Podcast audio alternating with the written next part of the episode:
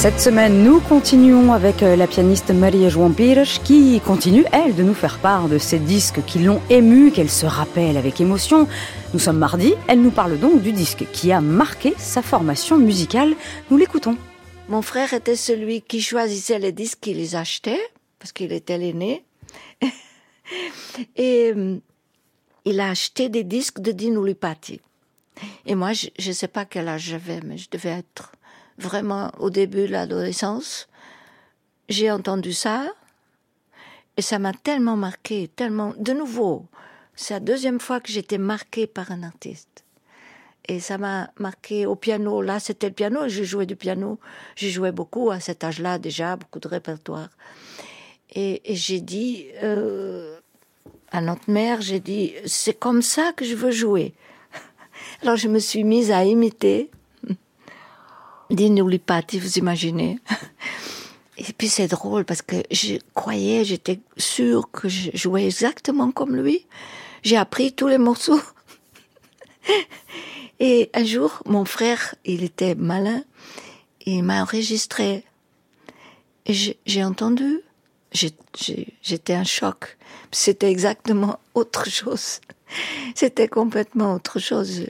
C'est comme quoi je, je, me sers de ça souvent pour les pour mes élèves de dire copie, copier quelqu'un que tu aimes vraiment, c'est quelqu'un avec qui tu as une empathie.